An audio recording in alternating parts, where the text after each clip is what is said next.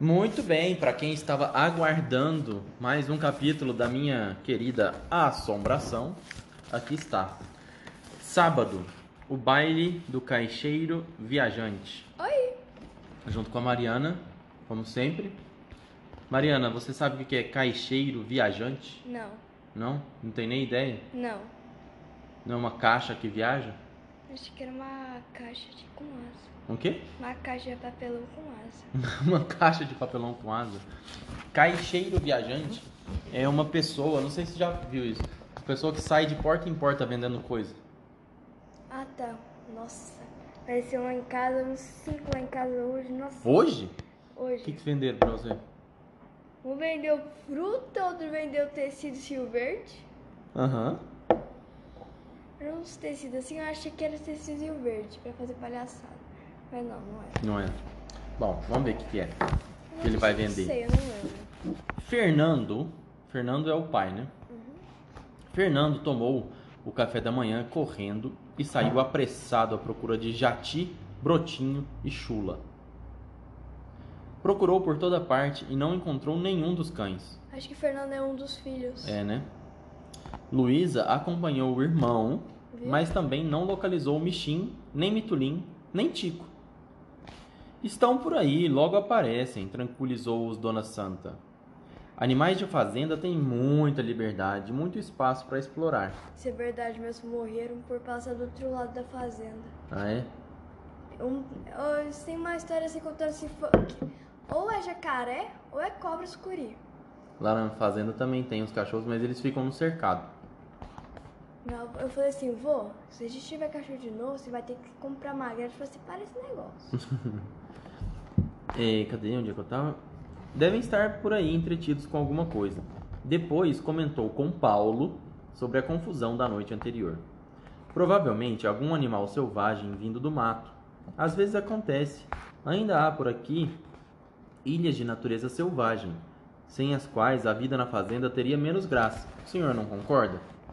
Paulo fez que sim e ela completou. Felizmente, os empregados conseguiram acal- acalmar logo as criações. Foi a mula sem cabeça, não foi? Fernando perguntou baixinho a Luísa, que concordou, apertando forte a mão do irmão, como quem conta um segredo. Lembra da história da mula sem cabeça? Lembra? Francisco ouviu o comentário de Fernando, mas dessa vez não disse nada. Os cães e gatos continuavam sumidos, e Paulo se perguntou se não teria sido melhor tê-los deixado no quarto das crianças na noite passada. Viu? É só, é sucuri. eu falo, eu simplesmente, ah, meu cachorro morreu lá na minha fazenda. Sucuri. Eu falo bem naquela pessoa, sucuri. Sucuri. Sucuri. Será que foi sucuri também? Depois pensou que era bobagem sua e esqueceu o assunto. Mas a preocupação voltou quando ele percebeu que Luiz estava febril. O que que é febril? Não sei. Com um pouquinho de febre. Nunca fiquei com febre. Não? Nunca fiquei. Sério? Sério, eu nunca fiquei. Mas, por exemplo, dor na barriga, já fiquei, mas febre eu nunca fiquei. Que bom. Bom, Luísa estava febril, certamente sentindo a falta dos gatinhos. Fez com que ela ficasse repousando no quarto aos cuidados de Clara. Enquanto isso, os irmãos estavam ocupados com brincadeiras e missões as mais diversas. Rita acompanhou Fernando na busca dos cães. Francisco passou a manhã nos currais com Ernesto, um ajudante de Tonho. O retireiro tinha se despedido de Francisco. Ia ficar uns dias fora, a pedido de, de Dona Santa, pois parecia que o sobrinho dela, o seu Miro, aquele que não batia bem da cabeça, não ia com a cara dele. De todo modo, Dona Santa não queria que acontecesse uma desgraça, e ele foi mandado em visita a uma irmã que morava numa fazenda vizinha. Na hora do almoço, Luísa estava completamente recuperada e desceu à procura dos gatos. Foi a Madá que me levou um remédio gostoso de beber. Eu tomei tudo e ela sentou na minha, em minha cama e ficou segurando a minha mão e eu fiquei boa. Eu dei um beijinho nela. Falei para ela não chorar mais de noite. Pode ficar fora da cama, mas não vamos exagerar nas brincadeiras. Que você ainda está um pouco fraca, disse o pai. Ele achava engraçado a menina frequentemente tocar o nome da Clara ou das outras empregadas pelo personagem que ela criava em sua imaginação, a tal da Madá. À mesa os esperava um banquete preparado com comidas à base de milho. pamonha, curau. Eu não gosto muito de pamonha. Não? Nossa, eu adoro pamonha. Pamonha, curau, broa, cuscuz, canjica, milho verde, assado na brasa, bolo de fubá, além de linguiças e chouriços fritos. Eu comi o bolo lá de, de milho verde lá na escola. Nossa, passei mal. Sério? Passei mal mesmo. Eu vomitei assim lá no bolo. Nossa, horrível. Ugh. Tava horrível. Depois da comida, Francisco e Fernando foram pescar com Ernesto. Luísa ficou com Clara, que prometeu lhe fazer uma boneca de pano. E Rita sumiu de vista, disposta a recuperar os cães e os gatos. Ainda havia luz do dia quando Dona Santa fez um convite a Paulo e seus filhos. Um convite diferente. Vou lhes mostrar o meu tesouro. Querem ver? Então me acompanhem, por favor. É o, co, é o covário, né? Da Marina. A cova, você fala? Isso. Mas será? é Marina. Dona Santa os conduziu a um pequeno pavilhão que ficava ao lado do terreiro usado para secar os grãos de café depois da colheita. O que que é pavilhão? Um, um local, um, um espaço, tipo um quarto, mas maior. É, está depois da colheita. Estavam familiarizados com a construção, que era bem rústica, mas nunca tinham entrado nela. O interior, amplo e simples, com paredes caiadas de branco e chão de cimento verde, era dominado por um tear antigo, rústico, que parecia estar em perfeito estado de funcionamento. Passo aqui grande parte do tempo no meu tear, tecendo, fazendo peças como essa, disse Dona Santa, mostrando para Paulo e seus filhos uma pilha de colchas, chales, tapetes e outras criações suas de muito bom gosto, arrumadas numa prateleira. Escolham uma. Escolham uma delas para vocês. Faço questão que levem uma lembrança da fazenda velha. Foi difícil chegar a uma, a uma escolha, pois cada um queria uma peça diferente. Acabaram optando por uma bela manta de padronagem de cores vivas, que Paulo achou que ficaria muito bem cobrindo o sofá da sala de estar. Todos quiseram ver como Dona Santa usava o tiar, e com muita agilidade ela fez uma demonstração. Você já foi no casarão? Indo para Goiânia? Já. Lá tem um tear, já viu? Não. É porque eu só, eu só, só vou pra lá pra comer. Eu nunca mais entrei no parquinho. Nunca Não? mais. Da próxima vez que você for lá no casarão, fala pra sua avó, pra sua mãe, pra quem for. Vó, tem um tear aqui. Me mostra. É lá, lá atrás, lá no fundo. Eita, lá atrás. É. Nossa, tem uma preguiça de andar lá. Ah, vai lá, sem preguiça. Mas é igualzinho esse aqui. Além de tecer, também fiamos o algodão, preparamos as tinturas e tingimos as linhas. Tudo como aprendi com minha mãe, que aprendeu com a mãe dela. Foi delas que herdei o tear. Para nós, tecer é uma coisa das mulheres da família, passada de mãe para filha. Legal. Infelizmente, perdi minha única filha, ainda moça, e não tinha mais para quem transmitir esta arte tão antiga.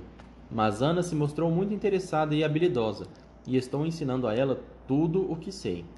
Tenho esperança de que ela, mesmo depois que eu me for, manterá o tear produzindo muito tecido bonito.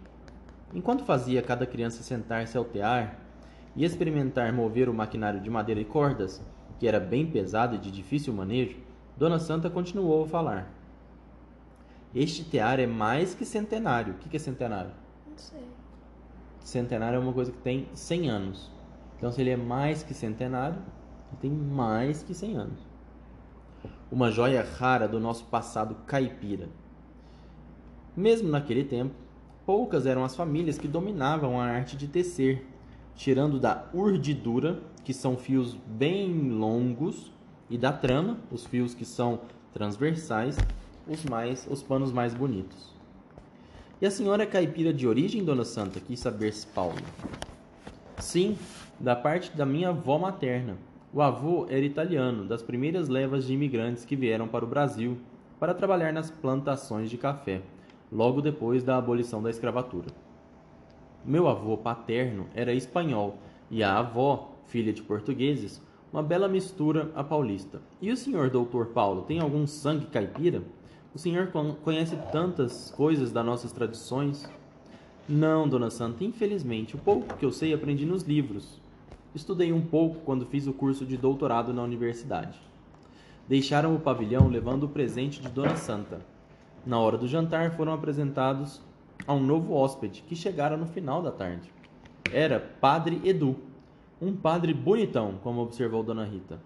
Tinha vindo para o fim de semana, precisava também de uns dias na roça. À mesa, o padre elogiou o sabor dos lambaris fritos. Hum, isso é bom, hein? Pescados naquela tarde pelos meninos, que estavam muito orgulhosos da pescaria. Lambari lá tem muito lá na. Fala mesmo? Na represa? Isso, na represa. É. Tem uns lambares que é uns. uns. um quilo, assim, uns quilos bem grandes, assim. É? Nossa Senhora. Na saleta onde Ana servia o café todas as noites, Paulo lamentou que já fosse sábado e que no dia seguinte voltariam para casa. Iam sentir muita falta da fazenda. Mas vocês hão de voltar outras vezes, disse Padre Edu. Quem conhece a fazenda velha nunca mais esquece. É verdade, padre, concordou Paulo. Para as crianças e para mim também, estes têm sido dias de experiências memoráveis. Luísa, que prestava muita atenção à conversa, foi até onde o padre estava sentado e lhe perguntou, de chofre, cara a cara: Padre, o senhor já viu a mula sem cabeça? O padre tentou disfarçar, mas a pergunta lhe causou um choque inesperado, um grande mal-estar. O padre balbuciou: "Hum, hum, hum. É, acho que é tarde. Preciso descansar um pouco. Boa noite a todos, com licença. E se retirou da sala antes mesmo que Ana aparecesse com o café. Dona Santa procurou recompor o clima da sala, evidentemente conturbado pela saída intempestiva do sacerdote. Alguma coisa com a mão sem cabeça? Uhum. O senhor lembrou que hoje é sábado, não é, doutor Paulo? Pois sábado é mesmo um dia especial. Quantos tem esse padre aí? Não falou, por quê? Porque será que ele é o padre, aquele menininho assim mais novo, o segundo homem da mão sem cabeça? Nossa, será? Pode ser. Pois é, sábado é mesmo um dia muito especial. A noite do sábado é a única da semana que não é seguida de um dia de trabalho. Por isso ela é festiva, ninguém tem hora para se recolher. Acho que vou contar uma história de amor que se passa numa noite de sábado, que começa num baile. Com o assentimento dos presentes, Dona Santa devolveu sua xícara vazia à bandeja, ajeitou-se na poltrona e começou. Nossa, agora que vai começar a contar a história. Sábado é dia de baile, tanto na roça quanto na cidade. Numa cidade pequena do interior, o baile é sempre um grande acontecimento. Melhor situação para namorar é para arranjar namorado. Não tem. O sábado é um dia muito proci- Propício. propício para o nascimento e grandes amores, pois foi um baile de sábado que o moço de fora apaixonou-se por uma donzela da terra. Foi assim, ao menos assim, que aconteceu. Leôncio, assim era esse o seu nome. Conhece, conhece, conhece bem sua incrível história de amor. Leôncio era uma caixeiro viajante Aí, ó, o caixeiro viajante finalmente apareceu. da capital. Da capital e vinha à cidade, em, na cidade uma vez por mês, prover de mer- mercadorias às vendas do lugar. Lá é, voltava no mesmo dia, mas houve algum problema com sua condição e, da, e daquela vez ele teve que dormir na cidade, cidade pequena, sem muitos atrativos e que se podia fa- poderia fazer à noite para distração. Era dia de baile na cidade, o sábado especial. É uma or- orquestra de fora de fora tinha sido contratada. O moço do hotel que servia o jantar come- comentou: Seu Leôncio, esse baile o, senhor não pode perder. E não podia mesmo, mal sabia ele. Leôncio mandou passar o, te- o terno e foi ao baile. Gostava de dançar, sabia até dar uns bons passos, mas era tímido, relativa em tirar as moças. Passou boa parte do tempo em pé, apreciando, bepariando, Hã? bebericando, Bebericando, o que é bebericando? bebendo. Bebendo devagarzinho. um ver, vermute, só para ter o que fazer com as mãos. Para voltar de meia-noite, sentiu que chegava um- o sono e pensou em se retirar. Foi assim que, que foi quando viu Marina en- entrar no salão. Ficou sabendo depois que seu nome era Marina. Marina chegou só e, e- ao entrar. Passou junto ao Leôncio, bem perto dele. Ela parou e virou para trás. Oh, deixei cair minha chave no chão. Ela falava consigo, mesma, consigo mesma, distraída que estava, mas para Leôncio, que tudo ouviu exatamente, atentamente, quer dizer. Sua palavra funcionaram, funcionaram com, Funcionara. com funciona, funcionará Não, funcionara no passado. funcionaram como uma deixa, uma deixa. Ele se aba- abaixou rapidamente, pegou a chave no chão, do chão, e ao estendeu a, a sua dona. Antes que ela dissesse qualquer coisa, ele falou: Pode agradecer com uma distração, senhorita Marina, com seu, com meu nome é Marina, sim. Vamos dançar? Dançaram aquela com Vamos dançar? Vai devagar, Mariana. Quase falei Marina também. Vai devagar, olha os pontos, Vamos vai dançar? respirando. Dançaram aquela com, contradas, contra, contradança e mais outra e outra mais. Dançaram o resto da noite, até o baile terminar. Parecia que os dois eram velhos parceiros de dança. A, a- tão eles e tão graciosos eram seus passos.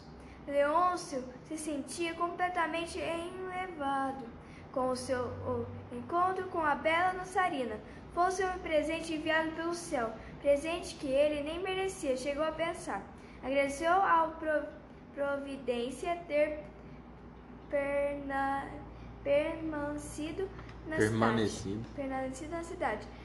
Já nem queria ir embora no dia seguinte. Quer que eu ler? Vou ler um pouquinho. Em nenhum momento Marina fez menção de o deixar para encontrar amigos ou conhecidos no salão. Ele tinha a sensação de que ela fora ao baile só por ele, de que era com ele que queria dançar a noite toda. Não teria namorado, noivo, marido? Muitas paixões chegam enquanto se dança. Leôncio apaixonou-se por Marina ao dançar com ela. Então, a orquestra tocou a música de encerramento e o baile acabou. Já era alta madrugada. Leôncio insistiu em acompanhar a moça até sua casa. Ela aceitou a companhia, era perto, iriam a pé. Estava frio lá fora. Uma fina garoa molhava as calçadas. Na portaria do clube, Leôncio pegou a capa que tinha deixado ali guardada. Ele tinha uma capa da qual nunca se separava. Viajava a muitos lugares diferentes, enfrentando os climas mais imprevisíveis. A capa era sempre o abrigo garantido. Leôncio ofereceu a capa à companheira, para que se protegesse do mau tempo. Para você não se resfriar, faz frio. Ela aceitou, vestiu o sobretudo e os dois foram andando pelas calçadas. Caminhavam de mãos dadas, como namorados. Fal- Falavam pouco, só o essencial. Próximo à saída da cidade, a moça disse ao caixeiro viajante: Despedimo-nos aqui, e explicou o porquê. Não fica bem você ir comigo até onde eu moro. Está bem, como quiser, ele consentiu. Começando a despir o sobretudo, ela disse: Leve sua capa. Não, fique com ela, está frio. E completou: Depois você me devolve. Era difícil para Leôncio deixar a moça ir, mas havia a possibilidade do amanhã e do futuro todo. Ele propôs com o coração na mão: Amanhã, às oito da noite, em frente à matriz? Ela assentiu e o beijou. O que, que é assentiu? Não sei. Ela fez assim, ó. Ela disse que sim. Assen- Assentir é dizer que sim. Ela assentiu e o beijou. A garoa fria tinha se transformado em densa neblina. Mal se vislumbrava a luz dos postes de iluminação. O silêncio reinava soberano. Um cão uivou ao longe. Leôncio viu Marina desaparecer na bruma da, da madrugada. Com as mãos nos bolsos e o corpo retesado, retesado pela friagem. Ai, tu conhece essa tal. Ah, então era cova de Marina. É Marina, é. O caixeiro retornou ao hotel. O dia seguinte foi de grande ansiedade, mas finalmente a noite chegou para Leôncio. Muito antes da hora marcada, lá estava ele, em frente à igreja, esperando por Marina. Só quando o relógio da matriz bateu as 12 badaladas, ele falou que horas com ela? Ah, não sei, não. 8 da noite. Oito. Então, ó, quando o relógio bateu as 12 badaladas, 12 é quanto? Ah, umas meia-noite. Meia-noite. Então, ela estava quantas horas atrasada? Nossa, muita. Quatro horas, né? Leôncio aceitou com tristeza que ela não viria mais. Temeu que alguma coisa grave tivesse acontecido. Tinha certeza que ela gostava dele, Minha amiga, ela morreu. tanto quanto ele gostara dela. Alguma coisa grave teria acontecido e ele ia descobrir. Era tarde e só restava ir dormir, mas na manhã seguinte, mal se levantou, já foi perguntando pela moça. Na rua, no largo da matriz, em todo lugar. Interrogava sobre a moça e nada. Estranhamente, ninguém sabia dizer quem era ela. Numa cidade pequena, todo mundo se conhece. Todos sabem da vida de todos, todos se controlam, vigiam-se uns aos outros. A fofoca é cultivada como se fosse uma obrigação. Ah, vou morar lá. Por quê? Você gosta de fofoca? Amo. Meu amigo tá cheio de fofoca lá da minha escola. A fofoca é cultivada como se fosse uma obrigação, como se representasse um dever cívico. Uma Concordo. O, a fofoca é um dever cívico. O que que é cívico? ser- Não sei também. Ah, Mas melhor saber, né? Porque, né? A fofoca assim, é um poder muito forte pelas pessoas. Brasileiro aqui, ó, cheio de fofoca. Não acredito que você vai ficar fofoqueira. Quando eu crescer, eu quero ser fofoqueira. Não, por favor. Uma linda moça da cidade vai ao baile desacompanhada, dança a noite toda com um desconhecido e ninguém sabe quem ela é. Isso aqui tá muito estranho. Ele continuou perguntando por sua dançarina. Foi aos armazéns e lojas que tinha como clientes. Descrevia a moça, dizia seu nome, ninguém sabia dizer quem era a donzela. Aquela com quem dancei ontem a noite toda, ninguém tinha visto. Desanimado, voltou para sua hospedagem. Então um velho se apresentou, era um empregado do hotel, um empregado que Leôncio nunca tinha visto, nem nessa nem em outras estadas na cidade. Era alto, magro e de uma palidez desconcertante. O velho empregado do hotel lhe disse: Moço, conheci uma tal de Marina, igualzinha à sua. E completou baixando a voz respeitosamente. Mas ela está morta, morreu há muito tempo. Disse que a moça pereceu num desastre de carro quando estava fugindo para se casar com um caixeiro viajante, casamento que a família dela não queria, de jeito nenhum. Leôncio ficou chocado com a história. Que absurdo! Imaginar que se tratava da mesma pessoa. Nem pensar, eu estive a noite. Eu estive nos braços. Eu a tive nos braços a noite toda. Mas o velho funcionário insistiu. No túmulo dela tem a fotografia, quer ver? Não pode ser, é um disparate, mas quero ver. O velho não se fez de rogado. Em poucos minutos estavam os dois subindo a ladeira que levava ao afastado cemitério da cidade. Com a cabeça girando, cheio de dúvidas e incertezas, Leôncio se perguntava: O que, que eu estou fazendo aqui? Chegaram ao portão do Campo Santo e o velho disse a Leôncio que entrasse sozinho. Não gostava de cemitérios, desculpou-se. Explicou que explicou como chegar ao túmulo da moça, despediu-se com uma reverência e foi embora. Não foi difícil para o caixeiro viajante encontrar a campa que seu acompanhante descreveu com precisão. A tardinha se fora, escurecia, a noite já caía sobre o cemitério. A neblina voltava a descer e esfriar um pouco. Leôncio sentia frio, tremia, mas podia enxergar perfeitamente. Estava de pé diante da tumba, e o retrato da defunta que ali jazia era mesmo o dela. Aqui descansa em paz Marina, filha querida. Era o que dizia a inscrição em letra de bronze. Havia muito tempo enegrecidas.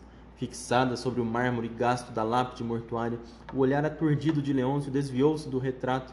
Não queria ver mais o rosto amado aprisionado na pedra pela morte.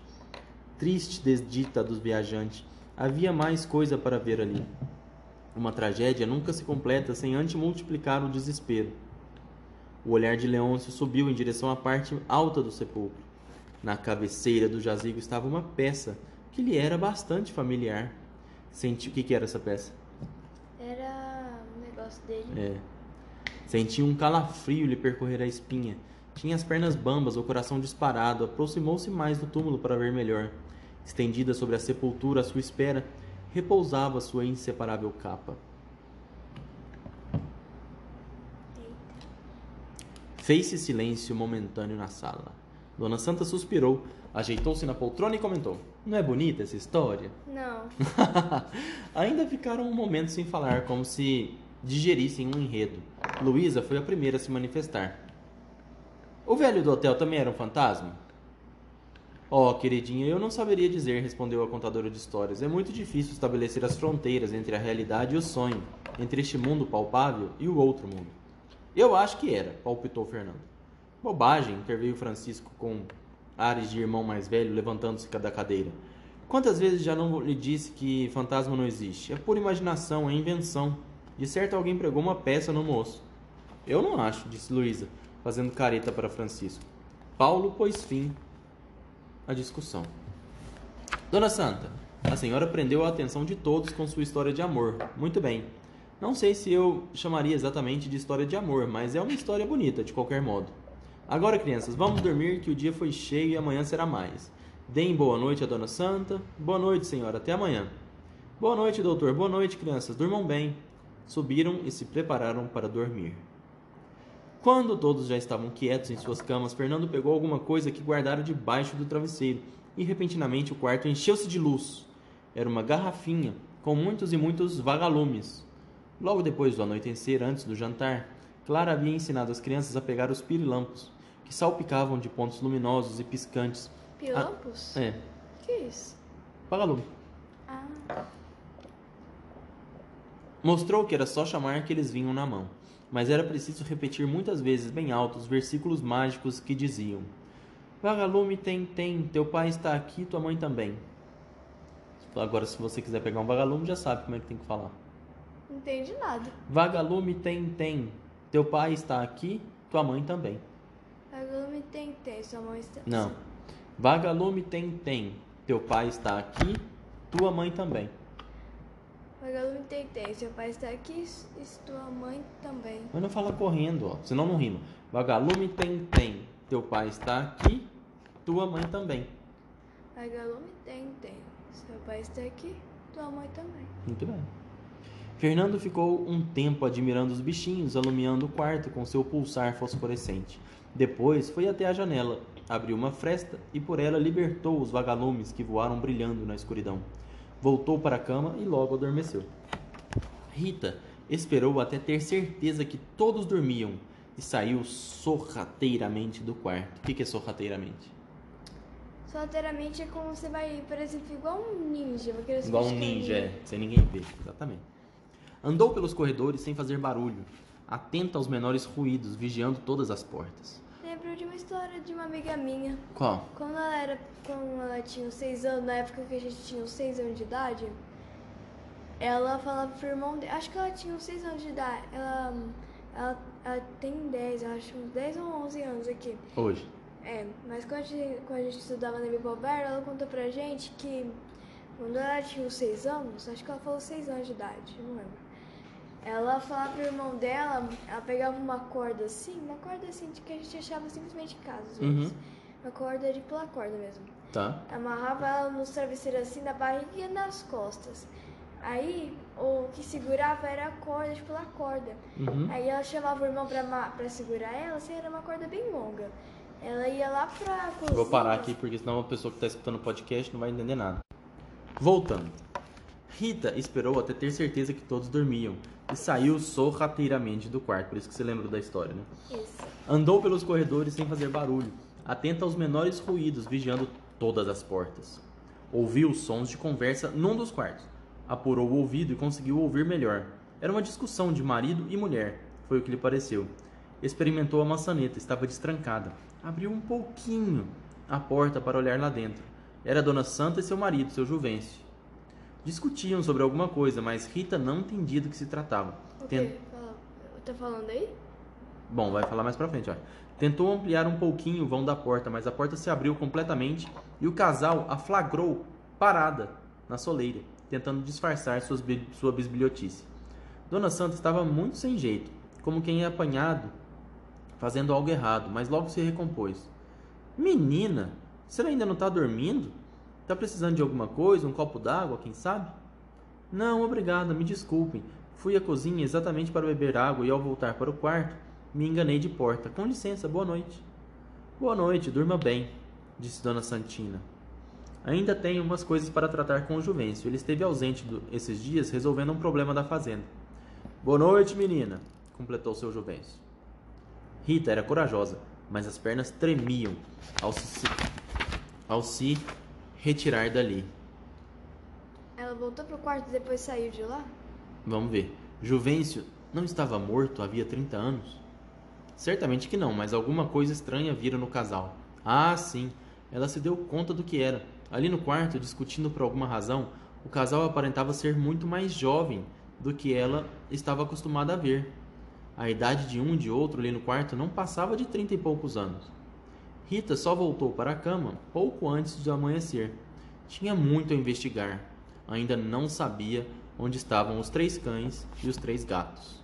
Que confusão, hein? Já não estou entendendo mais nada. O que, que você acha que está acontecendo na história? Não sei não, hein? Hã? Sei não. Porque a, a moça estava parecendo mais nova. Então. Agora eu tô no capítulo domingo. É, o último capítulo é o capítulo domingo. Acho que é o último. Vai ver Chegando se é ao fim, as histórias assombradas. Isso, exatamente. Mas não vai ser hoje que a gente vai ler, porque não tem tempo. Isso, então tchau, gente. Tchau, um abraço.